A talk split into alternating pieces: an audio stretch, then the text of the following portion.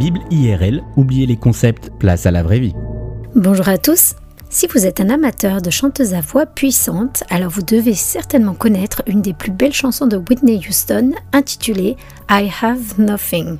Et même si vous n'êtes pas un anglophone, vous devez connaître le refrain de cette ballade qui répète en boucle I have nothing, nothing, nothing if I don't have you. En français, je n'ai rien si je n'ai pas toi, ou en d'autres termes, ma vie est vide si tu n'en fais pas partie. Cette chanson n'est pas sans rappeler ce vers de Lamartine Un seul être vous manque et tout est dépeuplé. La relation amoureuse peut devenir le point d'orgue d'une vie, au point même que celui qui aime passionnément assujettit son bonheur aux aléas de la relation avec l'être aimé. La Bible n'est pas étrangère aux sentiments amoureux. 1 Jean 4 nous dit que Dieu est amour. Dès les premières pages de la Bible, le couple, l'amour romantique et physique entre un homme et une femme tiennent une grande place dans le projet de Dieu pour l'humanité.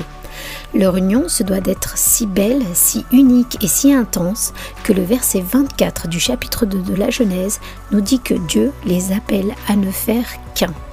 Notre Dieu nous a créés avec la capacité de combler en partie notre besoin d'amour grâce aux relations humaines.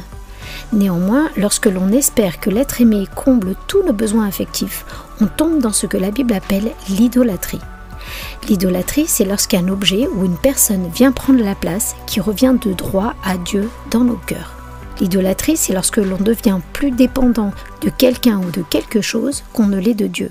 Et dans un couple, c'est lorsque l'on dit à l'autre implicitement ou explicitement Mon bonheur ne dépend que de toi. Et c'est un poids terrible à faire peser à quelqu'un. Tout aimant ou dévoué votre conjoint ou votre fiancé soit-elle, ils n'auront jamais la possibilité de vous combler entièrement. Et si c'est ce que vous attendez d'eux, alors vous tomberez fatalement dans la frustration, car on ne peut pas demander à un autre être humain de faire le job de Dieu. Certains de nos besoins peuvent être comblés par l'amour d'un conjoint ou d'une famille, mais il y a des besoins affectifs, relationnels et d'amour qui ne peuvent être comblés que par Dieu seul. Et le roi David, qui n'était pourtant pas étranger à l'amour des femmes, en avait bien conscience, et c'est pourquoi il se tourne avec passion vers son Dieu. David déclare au psaume 42 Comme une biche soupire auprès des courants d'eau, ainsi mon âme soupire après toi, ô Dieu. Mon âme a soif du Dieu vivant. Se pourrait-il que la soif d'amour que vous avez et que vous essayez désespérément de combler par une relation humaine soit en réalité la soif du Dieu vivant? Si ce n'est pas déjà fait, Dieu vous appelle aujourd'hui à remettre les choses à leur place. Vous pourriez commencer par demander pardon à ceux à qui vous avez fait porter le poids de votre bonheur, les libérer pour ne plus leur permettre de prendre la place de Dieu.